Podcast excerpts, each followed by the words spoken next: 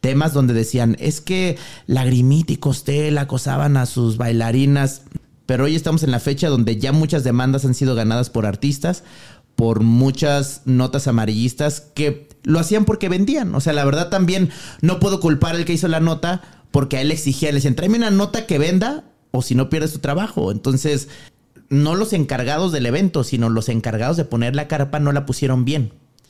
Y entonces con el aire un tubo se cayó y ese sí le golpeó a una niña. No, no fuera a pegarle a alguien más y en eso es cuando la señora se resbala y se cae de las escaleras. Llegan, se la llevan luego, luego y, Televisa corrió con, con los gastos. Muchos creen que por estar en la tele ganas dinero. No, no es cierto.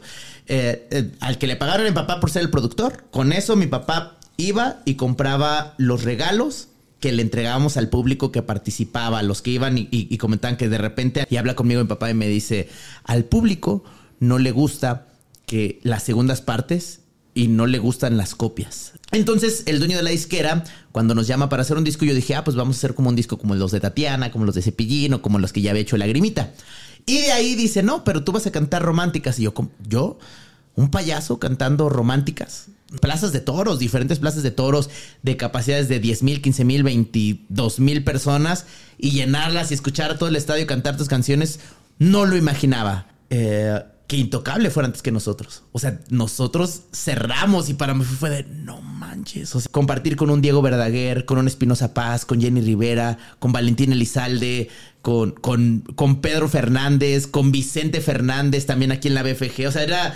Hey, ¿qué tal, banda? ¿Cómo se encuentran? Los saludos su compa el Gafe 423, aquí trayéndoles un nuevo episodio de este podcast, La cara oculta de lunes, lunes de podcast, y estamos con uno de los payasos más famosos y queridos de México, Costel. ¿Cómo te encuentras, hermano? Mi querido Gafe, gracias por la invitación. Contento de estar aquí por fin contigo y, listo para echar esta plática. Agradecido con el público también siempre, como dices, eh, de los más queridos. Y eso es una responsabilidad, pero a la vez un logro y a la vez una emoción. Claro, es, es una gran responsabilidad y aquí es donde no, no, no puedo saber qué sientes tú tener doble responsabilidad. eres hijo de Lagrimita, uno de los payasos más queridos de México. Y aparte, pues, lo que viene siendo tu carrera, ¿qué tanto pesa esto ya en el momento de, de querer ser un artista, pues ya solitario, de ya meterte, pues no sé, muy enfocado lo, a lo que le dio el boom a Costel de, de empezar a cantar? ¿Qué tan pesado fue todo esto? Es, sí es complicado y es la responsabilidad y el apellido pesan muchísimo y a muchos hijos de artistas les ha pesado. Eh, y, no porque hagan mal su trabajo, sino porque el, la, ¿cómo, decirlo? El legado creo que el legado de que ha dejado varios de, los padres de varios de los que nos dedicamos a esto es, es muy importante y es complicado llegar a ese lugar. Pero un día mi papá habló conmigo y me dijo, ¿sabes qué? Cuando yo empecé, yo era una copia de lagrimita, era una lagrimita chiquita y yo decía que yo sentía que tenía ese permiso, ¿no?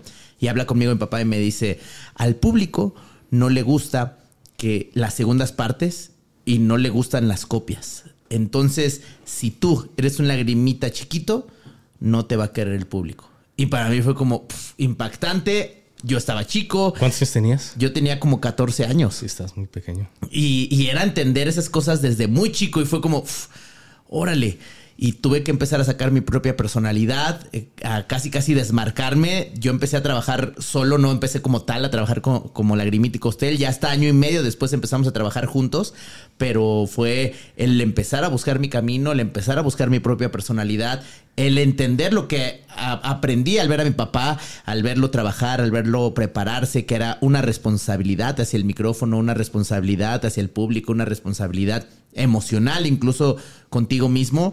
Y, bueno, gracias a Dios creo que pude, pude, pude, pude hacerla.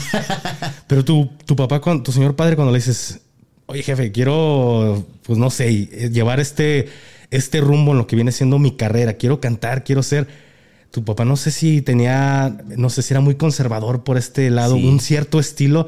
Y llega a Costelli en mi pancita. ¿Cómo lo tomó tu papá? No, no conservador, al revés. Mi papá siempre fue eh, de, proponer. Y de hecho, creo que yo era más conservador que mi papá porque era de, estudiar. Mi papá fue más nato y, y, obvio sí se preparaba, pero yo era de estudiar la historia del payaso, de ir a los congresos de payaso, de platicar con payasos que eran instituciones, ¿no? Decirles, oye, y es que para ti, ¿qué es el payaso, no?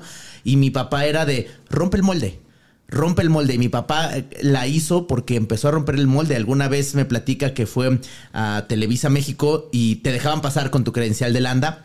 Entonces estaba ahí haciendo, pues, eh, eh, esperando, ¿no? A ver un productor sentado ahí hasta que se encontró el productor importante. Le dijo, oiga, señor, soy payaso, me gustaría una oportunidad.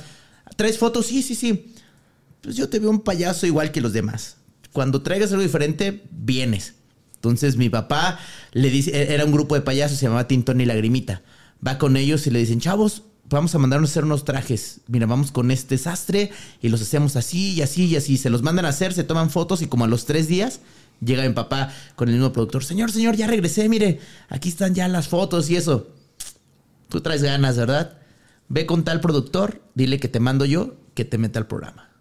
Y así empezó mi papá eh, rompiendo moldes y fue como se dio cuenta que, que, la iba a hacer desde su voz, desde su maquillaje. Los zapatos en ese entonces eran irreverentes, eran diferentes a los que ya después se hicieron moda entre los payasos.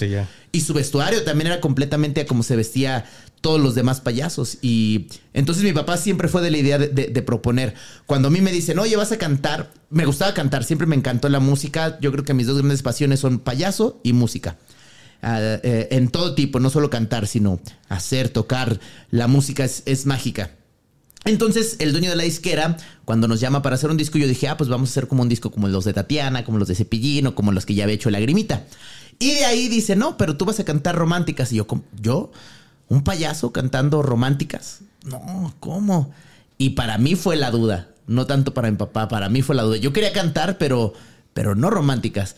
Y, entonces empiezan a platicar conmigo y ya les digo, oye, pero, pero ¿qué tan románticas? O sea, no voy a hablar como cosas fuertes, ¿no? Sino un romántico eh, dulce, un romántico de primer amor. ¿Ya en este momento cuántos años tenías? Disculpa que te interrumpa. Yo tenía 16 años. Ok, gracias. 16 años. Yo empecé a trabajar a los 14. Siempre me, desde chico me dediqué a eso. Yo buscaba una fiesta, una oportunidad, un evento y yo iba y cantaba o yo iba hacia payaso, o yo iba a decir una poesía o algo, pero yo buscaba la forma de maquillarme a una magia y, y de estar enfrente. Pero de cuando gano la primera vez que me pagan, 14 años, de ahí no paré. Hasta ahora, gracias a Dios. Y a los 16 empieza la música. A los 15 más o menos, 15 y medio empiezo a trabajar con mi papá. Ya me empiezo a integrar en el programa porque le recomendaron a mi papá. Ahora sí que me recomendaron con mi papá. Oye, es que sí trabaja muy bien Costel, dale chance. Porque me vieron este, un amigo de mi papá y otros productores en un evento en el Agua Azul. Iba yo solo y dicen, es que sí, sí, sí, la arma, empieza a darle la oportunidad. Y ya por eso, por recomendación. ¿Trabajaste con tu papá? Pero qué chingón, ¿no? Al público le empieza a gustar, entonces nos empiezan a dar más, más programa, porque antes nada más eran los sábados, nos dan entre semana. Es cuando empezamos a hablar con el de la disquera, nos da él esta idea. Y, mi papá dice, pues sí, pues está padre, es diferente y que no sé qué. Y yo, no, pero es que los payasos me van a criticar y un payaso no te... rompe el molde, tú hazlo. Y ahí empecé a poner como mis condiciones, ¿no? Mientras sea un amor bonito, un amor esto.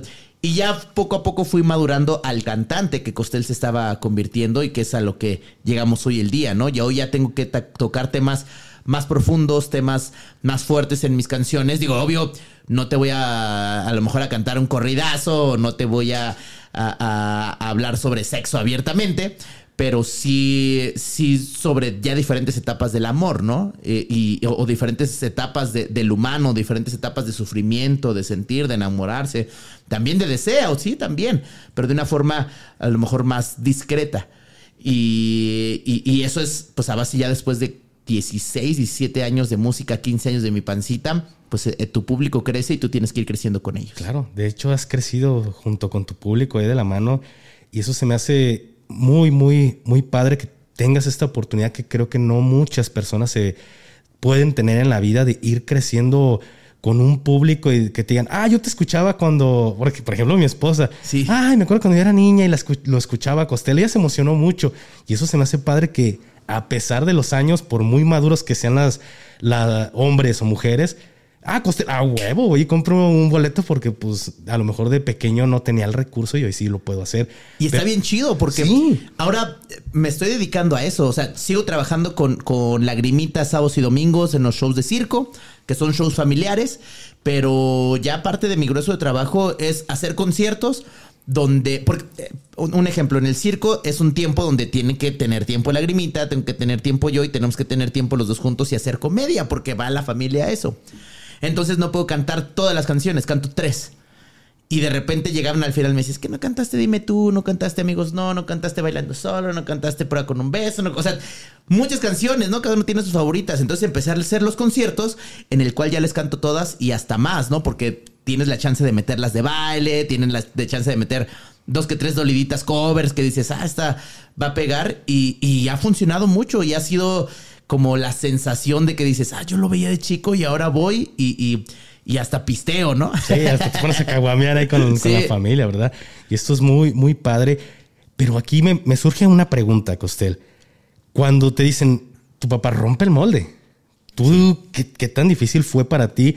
A pesar de que tú dices, no quiero, los demás payasitos van a burlar de mí, pero que tu papá te diga, rompe el molde, tenías esa seguridad de que sí le ibas a romper, pero no el molde, sino romperla como lo hiciste.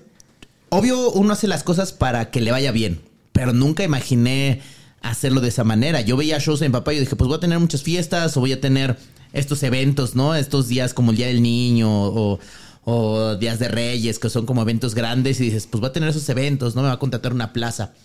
Pero de repente hacer conciertos, de repente llenar eh, eh, eh, las fiestas de octubre o la plaza de toros, plazas de toros, diferentes plazas de toros de capacidades de 10 mil, 15 mil, 22 mil personas y llenarlas y escuchar todo el estadio cantar tus canciones, no lo imaginaba. No, no, no creía ni siquiera como en esa posibilidad y se dio y para mí fue más que un sueño, ¿no? Cuando de repente sueñas y te aferras en algo y supera tus expectativas, eso fue para mí. Claro. ¿Y cómo fue este momento en el que, te digo, porque una vez yo subo un video a YouTube, digo, a lo mejor no se hace viral, y al día siguiente despierto, tenía tres días que había hecho mi canal de, de YouTube, despierto los tres días y, ah, canijo, este, mi video ya tiene 300 mil vistas, ya tengo 10 mil seguidores, y fue así como que, ah, no manches, no, lo- no lo creo. Pero diarios, diarios, estoy, estoy con ese mismo sueño de que, ay, espero despertar y ten- tener el millón de repente. Sí. ¿Cómo fue para Costel pum, que la fama llegó? ¿Fue muy rápido o fue progresivo? Fue progresivo, porque como te dije desde chico, para mí era. El, yo iba con, con. Cuando estaba Lalo y Lagrimita, yo iba con Lalo. Lalo, el productor, le decía: Oye, Lalo, este, oye, Lalo, dame chance, yo quiero hacer una magia, o dame chance, yo quiero bailar, o dame chance, yo quiero cantar. Y de repente en vacaciones me decía: Órale, va, tienes un minuto para hacerlo. Y ya me daba un minuto y era el, más feliz del mundo. Cuando empiezo a trabajar a los 14, pues empezaba haciendo fies- fiestecitas, una al mes, después, después de tres meses ya era una cada 15 días, después de tres meses ya era una cada semana y así fue creciendo porque fue gustando mi trabajo, lo fueron recomendando. Y eso fue algo como un buen indicador y algo bonito, ¿no? Cuando esa a base de, de- de recomendación, porque todavía no salía en la tele empiezo a salir en la tele, pues empieza a salir más trabajo y, y me empiezan a reconocer un poco más, pero todavía eh, no sin el maquillaje. De repente el programa se vuelve diario y ya empieza a ser de, oye, una foto. Porque antes no era tanto, o sea, empieza a ser de, oye, una foto y, ah, qué chido. O de, ah, oye, vi tu programa, qué padre está. Y. Y fue así, de repente el- el programa le fue aumentando de rating poco a poco y de repente llega la música y ahí sí es cuando es el cambio, Ese es el boom. el boom de la noche a la mañana. Pero ya empezaba yo, yo a trabajar y a hacer cosas, ya hacía eventos grandecitos. Cuando me recomendaron con papá, te digo, hice en el Agua Azul. Y era un evento donde había varios eh, eh, eh, artistas infantiles. Alguna vez me tocó abrirle a, a- No me acuerdo si era cómplices al rescate, estaba Belinda y eso. Me tocó a mí abrirles eh, y todavía apenas empezaba en la tele. Entonces yo les abrí ahí. Entonces ya era un evento grande. Y yo fui, hice mi show y gustó. Y ya esporádicamente las fotos. Pero de repente, cuando pasa eso, ya yo me vuelvo el principal. y, y sí fue muy padre, pero fui aprendiendo y fui escalando hasta llegar a, a ese punto. Así es, porque ya cuando llegas a, a un póster de los Sí. Boys, pero a un lado ves a Costel y dices, ah, huevo, este güey ya, ya escaló unos niveles muy, muy cabrones. Me luego, tocó prima. compartir. Para mí fuera un sueño, pero me tocó compartir así cartel con Intocable, con La Arrolladora, con El Recodo, con, con Pequeños Musical, con Cuisillos.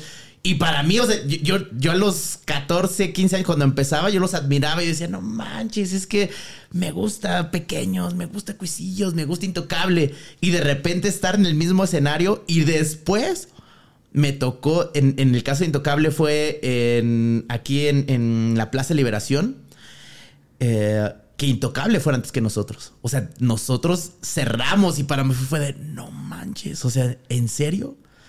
Para mí fue, fue eso un sueño. Y luego después de ahí, ir a eventos de radios enormes, de los más grandes fue en, Aguascalientes, que eran 60 mil personas, o el Estadio Azteca de 90 mil personas. Y compartir con un Diego Verdaguer, con un Espinosa Paz, con Jenny Rivera, con Valentín Elizalde, con, con, con Pedro Fernández, con Vicente Fernández también aquí en la BFG. O sea, era monstruos del entretenimiento que que nunca dije, ay, voy a compartir el mismo escenario. Nunca, nunca. Y, y, pasó, ¿no? Entonces sí, sí es algo que dije, wow, o sea, ¿cuántas personas tenemos esta bendición o esta fortuna de, lograrlo? Exactamente. Yo te decía ahorita lo del póster porque pues yo tenía mi primera que estaba pequeña y un póster, no sé, que compró en el, en el Tianguis y y todos los Bastrix Boys ahí, la portada original, pero a un lado, pues el Photoshop de, del costel y se hace, ¿no? O la ropita, llegar a ese punto en el que, pues una niña va y compra la, la, ropita de lagrimita y costel. Qué padre ha de ser llegar a, a ese punto, hermano. Pero también sé, sé que no es fácil. ¿Sentiste que en algún momento perdiste los pies de la tierra?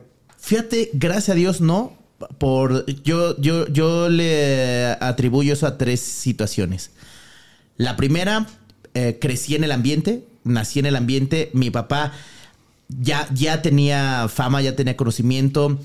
Yo crecí con Luis de Alba, con Mago Arizandi, con Mago Frank, con Tatiana, con Cepillín, no sé, yo ellos los veía desde que era niño, con la chilindrina. Eh, eh, los, yo, era, hay una cosa bien chistosa que me pasó, yo era muy fan de, de la onda vaselina, todavía era la onda vaselina. Y una vez los encuentro en el aeropuerto y yo, ahí está la onda vaselina. Y los volteé a ver y ellos voltean y ¡Ah! ahí está lagrimita. Y llegan corriendo, lagrimita, una foto y que no sé qué. Y para mí fue como eh, eh, entender que todos somos iguales y entender que tú vas a ser fan y ese mismo fan puede ser tu fan. Me pasó con Daniela Luján, yo cuando la conocí, lindísima persona, estábamos ahí en, en Televisa México y de repente la veo de lejos y yo, yo vi el diario de Daniela y yo veía esto y así. pero aunque estás, aunque eres artista, pues dices, híjole, le pediré una foto porque luego hay unos que no les parece. Y, pues están en su espacio de trabajo y es válido, ¿no? Entonces no me acercaba y nada más lo veía de lejos. Y ella se acercó y me dice, oye, Costel, ¿me regalas una foto? Es que soy tu fan. Y yo, ¡ay, qué chido! Y ya le pedí la foto y nos hicimos buenos amigos. Eh, eh, y, es cuando entiendes eso, ¿no? Que todo es cíclico. La otra, aparte de crecer en el ambiente y entender eso, es que mi mamá, ella fue fan de mi papá. Entonces, ella ve completamente la perspectiva de la fan. Y eh, en mis inicios, ella siempre iba a observarme, porque mi papá le está concentrado en lo suyo. Pero mi mamá, aparte de echarme porras, iba a observarme y a cuidarme. Y si de repente veía una pequeña actitud que no veía como bien, luego, luego me decía, oye, hijo, eh, te vi esta actitud, sé que no lo hiciste con mala intención porque estás concentrado en lo que haces, pero tienes que tener cuidado de cómo, eh, cómo te comportas, ¿no? Porque de repente uno está concentrado en, en el trabajo y de repente le abren y le dice, sí, sí, sí, y, pero porque está pensando en lo que tiene que hacer, ¿no? Exactamente. Y, no lo hace por grosero, pero de repente dices, es que no me puedo salir del guion, no tengo que estar aquí. Y hasta esos detalles mi mamá me decía, no hay, ten más tacto. O sea, sí te entiendo, pero voltea por completo, ve a los ojos y ten un poco más de tacto. ah, ok. Entonces, eh, eh, fue otro detalle que también me mantuvieron los pies en la tierra. Y la otra, que mi papá fue el primero que me dijo que no fue el primerito que no me apoyó eh, y, fue de los que me tenía que ganar y los que más trabajo me ha costado hasta la fecha ganarme, ¿no? En mi trabajo. Y, creo que eso también hace que tengas los pies en la tierra y que no te creas todopoderoso y no te creas que lo sabes todo y no te creas que las armas en todo. Y, parte, regresó al primer punto, parte de haber crecido en eso me tocó a mi papá que tuviera éxito y luego no, y luego éxito y luego no, y luego éxito no. Ya, ya había vivido tres veces eso con mi papá, entonces tenía muy consciente que me iba a ver bien un día y otro día no, y otro día me iba a ver súper bien y otro día no, entonces como que eso también me mantenía los pies en la Así es, que esto de la fama puede ser pasajero, un día puedes estar hasta arriba y, y el día de mañana estás hasta abajo. Esto se me hace muy importante y más con las colaboraciones con otros creadores o en este caso otros artistas, de que quizá tú en este momento estás, estás hasta arriba y, oye, una colaboración, Costel, no, no, este, pero quizá cuando tú caigas, ese está hasta arriba y cuando tú ocupes la colaboración, pues se vuelve el mismo ciclo, como dices tú. Entonces creo que siempre no hay que voltear abajo porque creo que todos estamos al mismo nivel, no hay, no hay mejores ni peores. Creo que al final, pues por algo estamos en ese lugar, pero no hay que perder los pies en la tierra y, y esto lo, lo admiro y lo reconozco mucho. Y también admiro esto de tu papá, de que sí es mi hijo, pero quieres estar aquí, te lo vas a ganar. No, tienes que tener talento. Si no lo tienes, no te voy a puentear algo que no, pues no tienes el talento, que hay otras personas que sí lo hacen, ¿eh? Y no puedes, y a, veces ni siquiera el tener talento, porque te puedo poner el caso de, no sé, el hijo de Cepillín. El hijo de Cepillín tiene talento y hace bien su trabajo, pero el, el público, por alguna razón, no lo ha querido cobijar de la misma manera que cobija a, su papá. O está Vicente Fernández Jr., el que se llamara igual que su papá.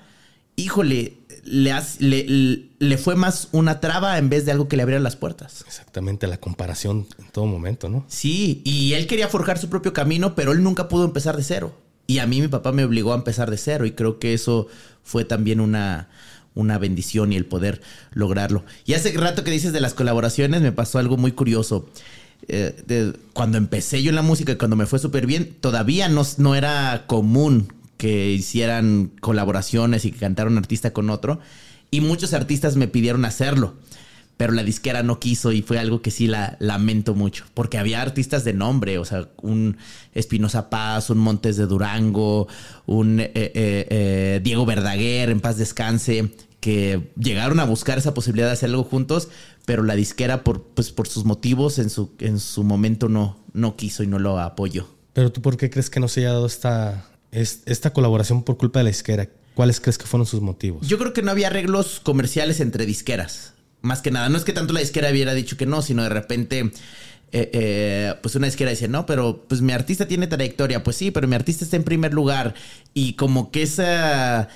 E, eso hacía muy complicadas las, las colaboraciones. Y luego, ¿qué canción? Y la canción. De, de, qué compositor y ese compositor con qué disquera está afiliado. Entonces ya se vuelven tres disqueras involucradas y, y todo ese problemillas entre ellos administrativo lo hacía más complicado antes que ahora. Todo un rollo. ¿Y actualmente estás con una disquera, Costel? ¿O ya estás independiente? Actualmente estoy independiente. Es más difícil porque obvio la disquera te da ese apoyo de que hace todo, o sea, todo lo administrativo, todo... Eh, eh, Giras de medios, todo. Sí.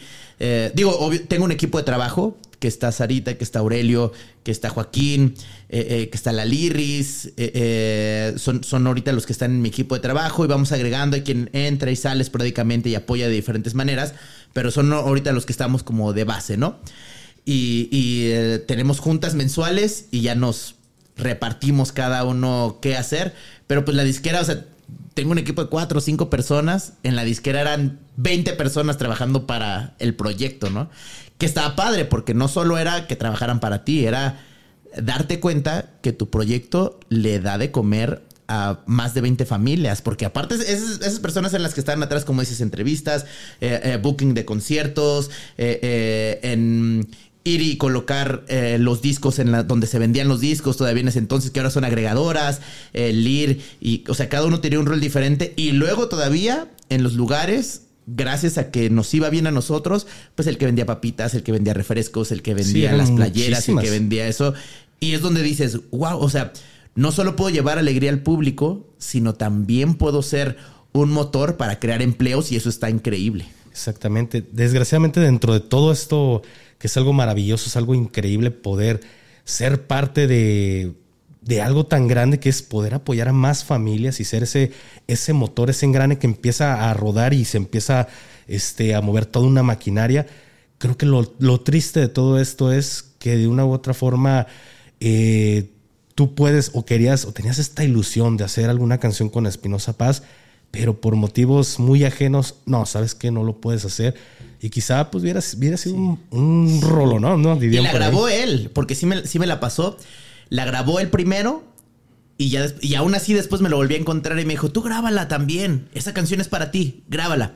La grabé, pero por los mismos detalles de que no se habían puesto de acuerdo, pues nunca fue sencillo. La canción se llama Ojalá. Eh, de hecho, me llegaba a encontrar varias veces Espinosa Paz y alguna vez me dijo, es que me gusta mucho tu canción de Mi Pancita y la de las lombrices. estoy componiendo algo así, pero la tienes que cantar algún día. Viene todo a dar el, el espi. Y entonces al final de la canción dice que las mariposas que él siente en la panza no sean sus lombrices.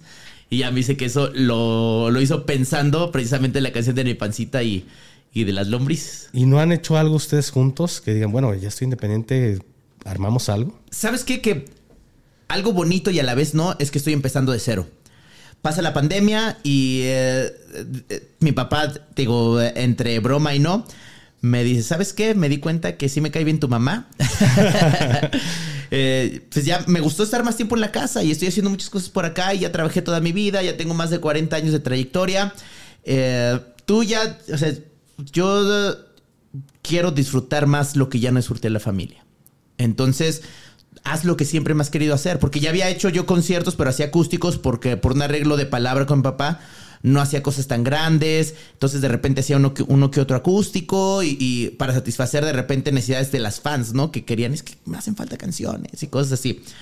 Entonces me dice, tienes la puerta abierta, entonces ya me dedico más como tal a hacer música, empezamos a abrir nuestro canal, pero fue empezar de cero, o sea, buscar el cero seguidores, del tener cero seguidores y, vamos ahorita en ese camino, ¿no? Y como independiente es la parte complicada que te digo. Exactamente. Donde, eh, pues el de la izquierda se la sabe todas, todas. Nosotros estamos aprendiendo. Aunque tengo un equipo eh, eh, que ya se ha dedicado, como Aurelio, que nos está coachando bastante.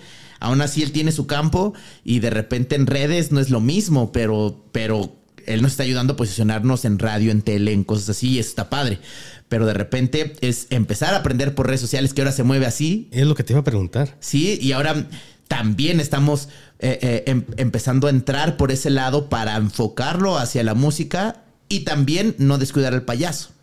Entonces son diferentes cosas en la balanza que trabajar y que poner. Y, y fue empezar de cero. Entonces, obvio, Espinosa Paz desde un principio fue Espinosa Paz nada más y ya tiene sus números desde, desde hace 15 años. En mi caso, fue como si empezara hace dos años. Sí, tienes mucho campo que estar abarcando, como bien lo dices. Él nada más, Espinosa Paz, tú tienes un mundo de cosas que poner en orden y no puedes estar descuidando. Exacto. Entonces, ya que tengamos todo eso en orden, como bien lo dijiste, y que tengamos, ya que se empiece a mover solita la rueda, ya va a ser una buena oportunidad para empezar nuevamente a buscar esas, ay, perdón, a buscar esas, esas oportunidades, ¿no? Y poder hacer lo que algún día eh, eh, platicábamos. Vas a ver, nunca es tarde. Ahorita volviendo un poco al pasado, recuerdo que en algún show, eh, en, una, pues vamos a decirlo en Televisa, en Televisa como tal, este, por ahí una niña desgraciadamente perdió la vida cuando iba a ir a ver a la, a la Grimita y Costel. Yo sé que esto no tiene nada que ver con ustedes, pero ¿qué tanto te afectó psicológicamente el decir, esta niña iba quería estar en un show de de Lagrimita y Costelli ya no regresó a casa.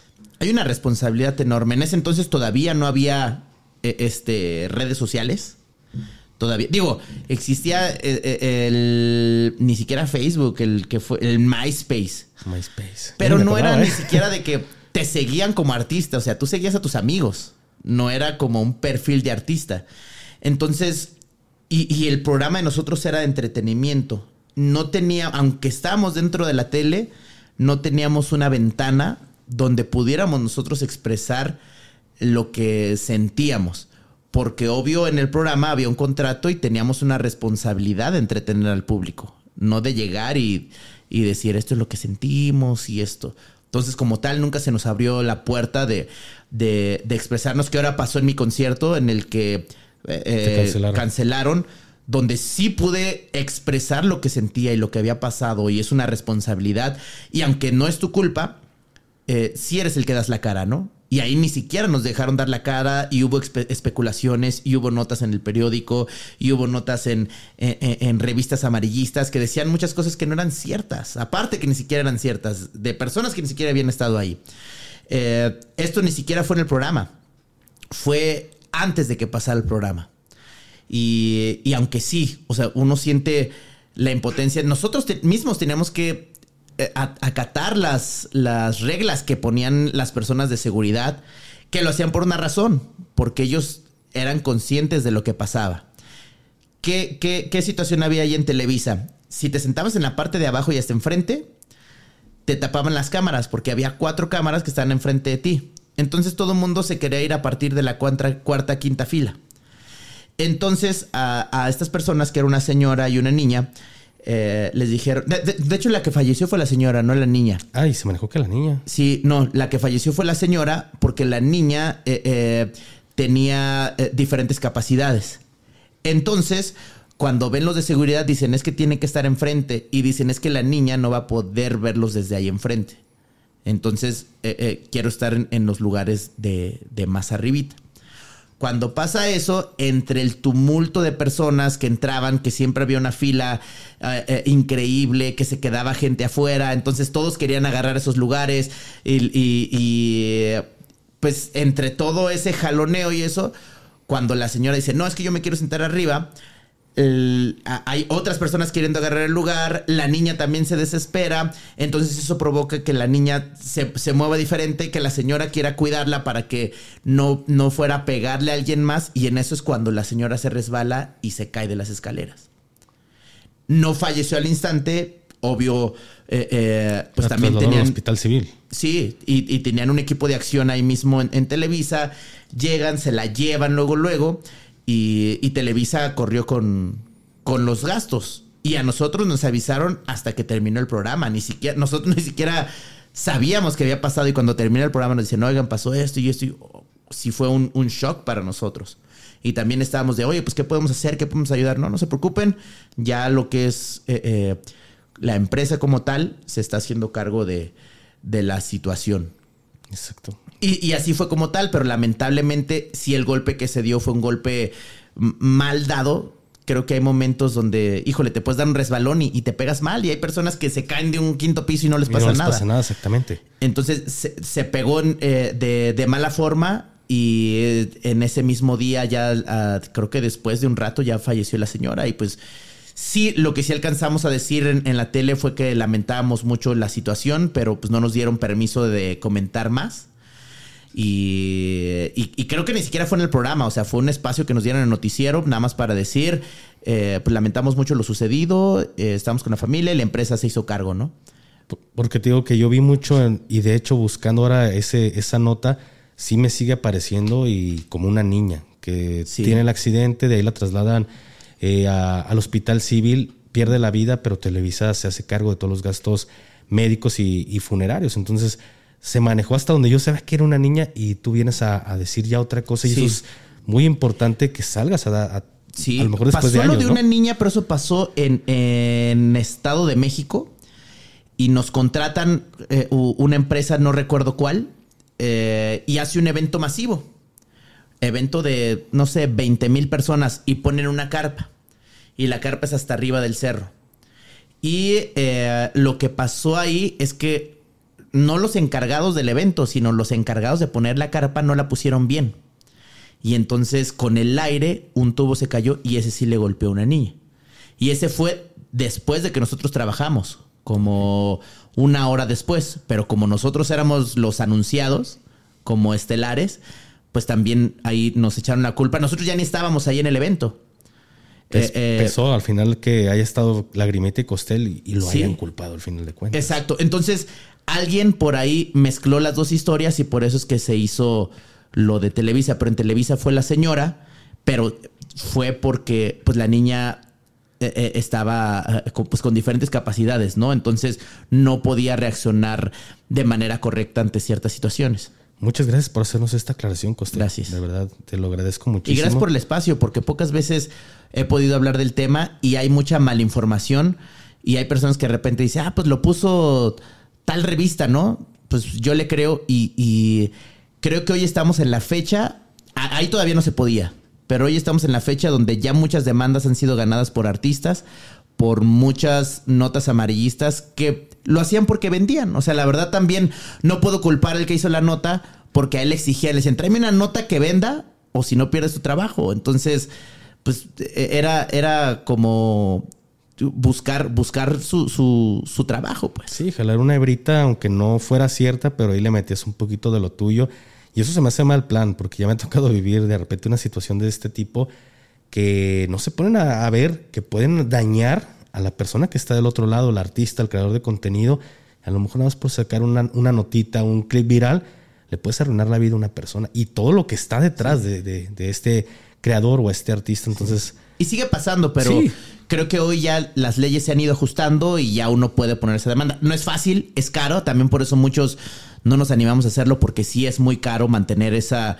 Eh, eh, eh, pues estar pagando al abogado y estar haciendo eso para que a final de cuentas lo único que ganas es que te digan, ay, perdón, pero de todas maneras Perdón, sí, no debíamos de poner esa nota, pero lamentablemente ni siquiera a esa disculpa se le pone la misma atención que a la nota amarilla. Entonces, de repente a veces muchos preferimos ya ni hacerlo y simplemente no le prestamos atención a, lo amarillo que fue la, la nota. Y muchas veces no lo han querido hacer, pero de diferentes temas, de muchos temas.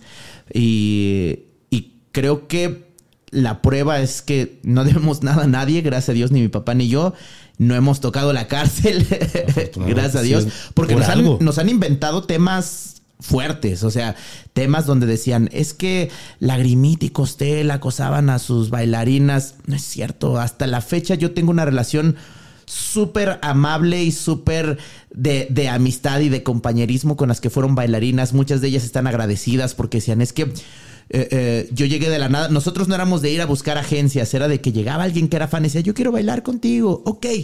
Y nosotros buscábamos para que les dieran clases de baile, buscábamos para que les dieran clases de, de, comportamiento escénico y buscábamos para que les dieran clases sin que se las cobraran a ellas. De, de cambio de, estilo para que se decora más al. Sí, y para que ellas vieran qué es lo que más le queda, qué color de, de, cabello les queda, qué color de vestuario les queda. Y ahora muchas de ellas ya se dedican al medio o bailan o, o a lo mejor ya hicieron su propia vida, pero sí les cambió un chip. Y a lo mejor Televisa, porque a nadie nos pagaba, eso sí es verdad, a, nadie de los que estábamos ahí en el programa, solo a, a, mi papá muy poco, que era el productor, y eso lo agarraba, y con eso era lo que pagaba los regalos que le dábamos al público. ¿No, les pagaban? No, no nos pagaban en ah, Televisa. Esto sí me cayó como un baldazo de agua. Este, muchos, muchos creen que por estar en la tele ganas dinero. No, no es cierto. Eh, eh, al que le pagaron a mi papá por ser el productor y no, le, no era así un sueldo que digas, ay, o sea, no. Con eso mi papá iba y compraba los regalos que le entregábamos al público que participaba, los que iban y, comentaban que de repente al final de cada tres meses se ganaban una moto o algo así, era con lo que le pagaban a papá Televisa, con eso él lo compraba de, de su mano, por así decirlo. Pero en ese entonces, como te digo, no había redes, pues era el escaparate, era donde te podían ubicar y donde podías llevar más alegría al público. Entonces, para nosotros tampoco fue un pesar y decir, ay, no me pagan, qué empresa. No, estamos al revés. Muy agradecidos porque gracias también a ellos nos conocieron y gracias a ellos pudimos llevar y podemos hasta la fecha llevar alegría ya de forma personal y presencial en diferentes lados. Y si no nos hubieran abierto la puerta, no lo hubiéramos hecho. Pero es verdad, no nos pagaban. Lo que podíamos hacer eran esos intercambios que a nuestra gente de trabajo les decíamos, si llegaba un patrocinador y nos decía, oye, pues tenemos, este, no sé, estas comidas para esto, se lo dábamos a nuestro equipo, no era de que mi papá y yo de, ah, tengo llena de salchichas y jamones en mi casa. no, no, no, chicos, nos dieron salchichas y jamones, ahí repártanselos, nos trajo leche ahora esta marca, llévenselas, o sea, era primero ver por el equipo y ya cuando teníamos eventos que ya eran pagados, pues ya les pagábamos al, equipo, ¿no? Pero hasta la fecha tenemos muy buena relación y si hubiera sido verdad todo eso que hasta la fecha siguen comentando, porque hay mucho hate. Entonces de repente subo, no, no falta que subo algo, si se cosa, ah, pero bien que no sé qué le hacías a tus edecanes. Ah, claro que no. Claro que no. Bueno, Caso curioso, eh, eh, tengo un evento privado por estos días y dos de mis bailarinas de hace años van a bailar conmigo esta vez. Ah, qué padre el reencuentro, ¿no? Ajá. Y, hemos tenido reuniones, obvio no subimos como las fotos, pero hemos tenido reuniones así de, vamos a juntarnos y nos juntamos ahí toda la bola y eso. Y tenemos muy buena relación, siempre fue muy de respeto, siempre fue eh, muy de, vamos a, o sea, a lo mejor no hay pago de Televisa, pero vamos a ayudarte a crecer, ¿no? Claro, y esto es muy importante. Pero ahorita dándotele un giro, porque hablabas de demandas. Vi que hace tres meses te cancelaron un concierto, no fue por ti, pero sí, fue muy, muy sonado este tema porque hasta rompiste en llanto de, de todas las emociones que se juntaron en ese momento. ¿Por qué se canceló este, con, este concierto? Bueno, eh, fue, fue una situación muy rara porque cuando vamos al lugar, pues obvio nos muestran que todos los papeles están en orden, ¿no? Y de hecho habían tenido eventos anteriormente. Ya llegando ahí, llega Protección Civil. Yo llegué, yo soy esa persona que, no, porque sea la estrella, voy a llegar al cinco minutos antes. Yo estaba ahí desde las 9, 10 de la mañana, checando que, que pusieran bien las bocinas, checando que los músicos estuvieran bien, checando todo. Yo no me moví del lugar desde esa hora. Me tocó cuando llegó Protección Civil y revisó todo y dieron su punto bueno. Este, los de permisos, llegaron los de permisos y todo bien. Y ya de repente a la hora del show ya ha empezado. Eh, bueno, no, todavía no empezaba de repente estaba el público afuera, había más, más público del que podía entrar. Eso sí fue verdad. Eh, entonces, no, no, se, no podía entrar toda la gente. Entonces, vuelve a llegar protección civil para revisar que no metamos sobre cupo. Y para eso, entonces hacen conteo de persona una por una y dicen: No vamos a dejar entrar a todos. Oye, pero los que tienen boleto, no vamos a dejar entrar a todos. Vamos metiendo persona por persona por seguridad con sus protocolos, o sea, lo hicieron como de la forma este, correcta, por así decirlo, pero eso hizo que el público de afuera pues se preocupara y gritara y dijera, hey, pero quiero entrar. Y lo hicieron tan lento que todavía no iba ni la mitad que ya estábamos empezando el show.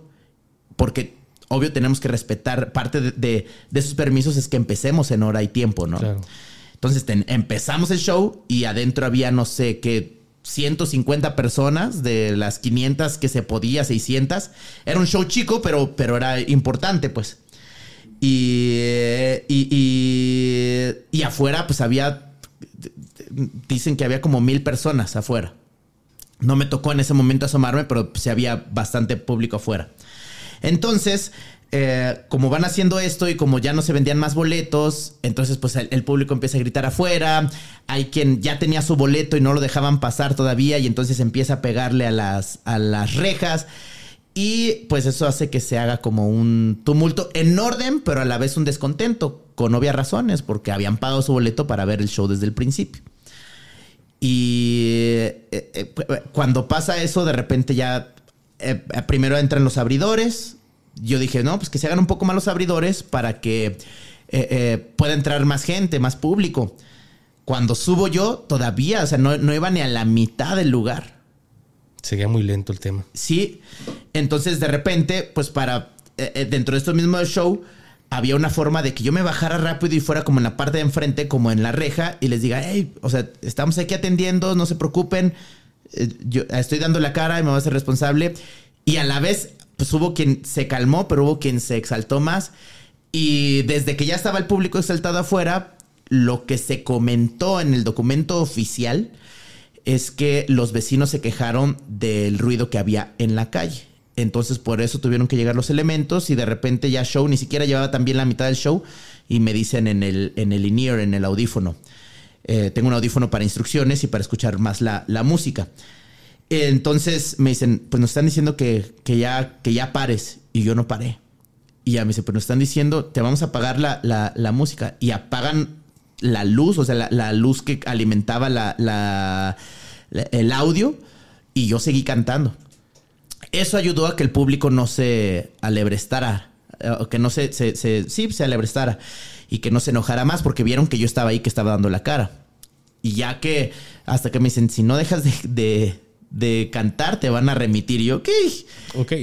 ya de ahí paré y estuve diciendo en el público, eh, ya no puedo, pero tranquilos, ahorita voy a bajar y voy a atenderlos y me voy a tomar fotos con, con los que había, ¿no? Porque sí había personas que estaban ya desalojando poco Hasta querías cantar afuera. Sí, quería cantar afuera, pero también me dijeron, si lo haces afuera, no, también te van a remitir. Y yo, ok, no puedo tengo un, récord limpio. Como para entrar así. Entonces, eh, ya eh, eh, esperamos a que desalojaran, porque no nos dejaban salir hasta que desalojaran todos. Y ya que desalojaron todos, se quedó una cantidad de público afuera ya mínima y, y los atendimos. Pero esa fue la versión oficial. Se habían dicho que permisos y que no, sí clausuraron el lugar eh, eh, sí tenían permiso como foro cultural. También lo que le dicen es que Costel es famoso y pues es cultura. Creo que la música es cultura, claro. la que sea. Entonces sí fue ahí como una bronca con el lugar en específico, no conmigo. Eh, de hecho, al día siguiente del ayuntamiento de, de, Guadalajara, del ayuntamiento de Zapopan, del ayuntamiento de Tlaquepaque, se comunicaron con el equipo y hey, estamos para ayudarles y facilitarles las cosas.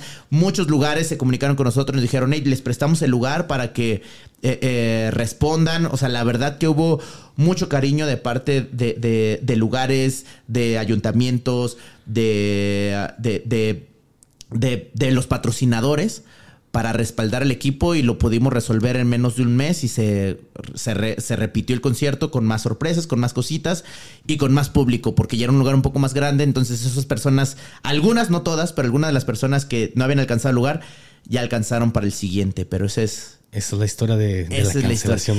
¿Por qué lloré? Eh, un artista eh, eh, invierte demasiado, porque muchos dicen, ah, voy a trabajar y eh, la persona normal que va a trabajar, pues va y trae dinero a la casa. El artista cuando dice voy a trabajar es saca dinero a la casa porque tengo que invertirle acá, tengo que hacer una canción que me cuesta, no hago gratis la música. O sea, eh, un estudio me cobra, este, el guitarrista me cobra, el acordeonista me cobra, o sea... De todo, hasta porque respiras te cobran. Sí, entonces tengo que pagar para que suban la canción en las plataformas, me cobran, o sea, todo es tum, tum, tum, tum. Y hasta el evento estás recuperando aparte de todo ese trabajo y ese estrés, tú eres la cabeza del, proyecto. Y tú sientes la responsabilidad, deja tú lo que uno gasta, sino de que el público ya pagó su boleto y que tú tienes que responderles. Así es. Así no sea tu culpa. Entonces yo sentía también esa responsabilidad del público de decir, híjole, este, pues quiero que estén bien. Había personas que venían de fuera por, el, por el concierto únicamente.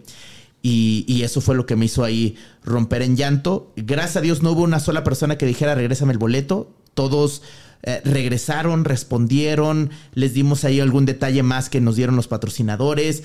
Eh, eh, vivieron encantados con el concierto cuando se respondió. Y, al final de cuentas fue una historia de, final feliz, gracias a Dios. Fue lo bueno, que, se te prestó todo el apoyo en, en muchos sentidos y pudiste llevar esas sonrisas y no se quedó como un acto de molestia, como en lo personal a mí me tocó hace unos días con Volares, esa será otra historia, pero lo bueno que saliste y diste la cara y dijiste, todo esto se va a solucionar, esperen noticias y creo que esto es muy, muy importante que un artista, no sé, lo que, una empresa, lo que sea, que salga y dé la cara y te diga, vamos a responder, creo que te llena de calma. Yo en lo personal acá la, esta empresa, lejos de calma, es de que nadie quiere dar la cara y si te quedas con esa impotencia de pues no es el dinero, es que ya quiero regresar a, mi ciudad. Pero ya cambiando, ya para concluir, porque sé que tienes tus, tiempos muy medidos, hermano, me gustaría que nos platicaras un poco más de este sencillo que acaba de salir. Creo que fue el primero de, marzo. ¿Puedes platicarnos un poco más? Dime, la canción de Dime es una canción que llegó hace unos años. Yo estaba pasando por una situación un poco complicada en el amor, porque también nos pasa. A los paisitos también les pasa. Sí, y eh, este amigo me pasa varias canciones, justo esta siento que me queda como anillo al dedo. Me encantó meterme en la producción, toda la producción la hice junto con mi amigo Eddie, pero desde los arreglos y decir, yo lo quiero así. Cuando grababan los instrumentos, yo iba y les decía, ¿puedes hacer esto? Yo le decía con la boca, y ya le hacía, ¿no? Y, y, a la hora de, edición también yo estaba ahí con él y decía, a ver, aquí córtale y aquí muévele y aquí mézclale y aquí súbele aquí al acordeón y aquí bájale y aquí súbele la guitarra y aquí bájale y eso me involucré y me empapé, eh, eh, que esa es creo que la ventaja de poder ser independiente, esa sí es una de las grandes ventajas de ser artista independiente. Llega esta canción, el año pasado y lanzamos temas que fueron eh, seguimiento a lo que se había hecho con Lagrimita y Costel, pero ya sobre el manto de Costel. Temas bonitos, temas bailables, ese tipo de ritmos. Este año vamos a cambiar, eh, eh, estamos cambiando los ritmos, estamos cambiando el estilo de música, estamos cambiando el mensaje también, haciendo música un poco más adulta, porque como bien te lo dije, el público ya creció y tenemos que atenderles también. Y, es como un cambio de decir, ya no somos unos niños, no vamos a descuidar al público que, que pequeño, para eso sigue habiendo todo ese stock que se ha hecho con Lagrimita y Costel, lo que se hizo con Costel el año pasado. Pero este año queremos enfocarlo un poco en eso porque sí tenía un poco descuidado a lo mejor a ese público, aunque seguía haciendo shows, pues no sacaba nuevo material para ellos, ¿no? El material seguía siendo a lo mejor familiar, un poco más blanquito y eso, y, y sí había esta necesidad de, ay, es que sí quiero que me raspe, ¿no? Sí quiero que me dé sed de la mala. ya lo vi que estabas ahí en el, creo que era el Arenal. Ajá, sí. Donde sí, grabaste, sí. dije, no, ahí donde, donde están los cantaritos, ahí estaba metiendo el buen costel, ¿verdad? Justo ahí. Y eh, en el video quise que el protagonista fuera la canción y las bellezas de, de- de nuestro estado. Y creo que ese paisaje es de tantas joyas que tenemos aquí en, en Jalisco. Da con la nostalgia por el atardecer. Eh, cuando también uno está triste, pues le da ahí, quiere tomar néctar de agave. Néctar de los dioses, ¿no? Sí, de los dioses. entonces, pues creo que va mucho con la canción y esta canción dolidita que tiene diferente eh, eh, propósito. La canción dice, dime, uno en la necesidad de decir, ¿qué fue lo que pasó? Que eh, yo todo lo estaba apostando, todo lo estaba haciendo bien y de la noche a la mañana me gusteaste o me bloqueaste o me esquivas. Y a lo mejor sé que la historia terminó. No me gustaría porque di lo mejor de mí porque le apostaba toda la relación o al trabajo o, o a esta situación. Pero si no vamos a regresar, por lo menos dime qué fue lo que hice mal para yo poderlo corregir y que no me vuelva a pasar. Claro, muchísimas gracias eh, por esa, esa, por esa reflexión que nos pones dentro de toda esta canción que la verdad a mí me encantó. No Gracias. soy mucho del regional mexicano, pero a mí me gustó mucho cómo, cómo se ve ese cambio, esa evolución de- del personaje de de repente estar en mi pancita y ahora ver algo ya más madura es cuando te das cuenta que ya no eres un niño, que ya creciste, pero también estos artistas se preocupan no solo por el público pequeño, como dices, con el stock que, que se encuentra, sino también por traerte contenido ya más para adultos. Ya para la, la última pregunta. Sí, sí, sí, adelante, por favor. ¿Alguna vez has pensado en quitarte el maquillaje para, no sé, cambiar un poco ya el estilo de Costel? Me lo han propuesto muchas veces. Me lo propusieron para novela, me lo propusieron para serie. Eh, tardé mucho en hacerlo, lo hice para dos películas de, de amigos. La verdad no fueron películas de grandes presupuestos, pero me gustó el proyecto y, y lo hice. No es algo que disfrute mucho porque para mí el ser payaso es una lupa. El ser payaso. Muchos dicen, ah, es que te pones la nariz y te disfrazas y te conviertes en otro. No, no, no. Para mí el ponerme en la nariz es quitarme prejuicios, es quitarme pretextos, es poner una lupa en el corazón y lo que yo siento lo que yo he experimentado, podérselo mostrar a todos y expandirlo. Para mí eso es el ser payaso. Y, y creo que el payaso tiene la oportunidad de hacer todo porque es humanidad pura. Es poder expresar tu humanidad, poder expresar tus instintos sin necesidad de, eh, eh, de bloquear la- la- los derechos de los demás, al revés, destacar todos los derechos y de- destacar todo lo positivo que es lo humano, que también el que te rompan el corazón es algo positivo, porque eso te ayuda a aprender y te ayuda a disfrutar de las cosas buenas. Entonces, para mí, eh, creo que lo haría difícilmente, pero en algún momento, cuando- como lo hizo Kiss en el Unplug, que de repente dijeron, esta es una ocasión especial, vamos a desmaquillarnos y lo hacemos, sí lo pudiera hacer, pero así como de, ah, a partir de ahora me desmaquillo y ya toda mi carrera va a ser desmaquillado, no, no, no creo. Es una extensión de ti. Pasa algo bien curioso. Siempre cargo en, en mi bolsita, siempre cargo una bolsita porque estoy viajando todo el tiempo. Entonces traigo mi pila, traigo mis audífonos y traigo siempre una nariz.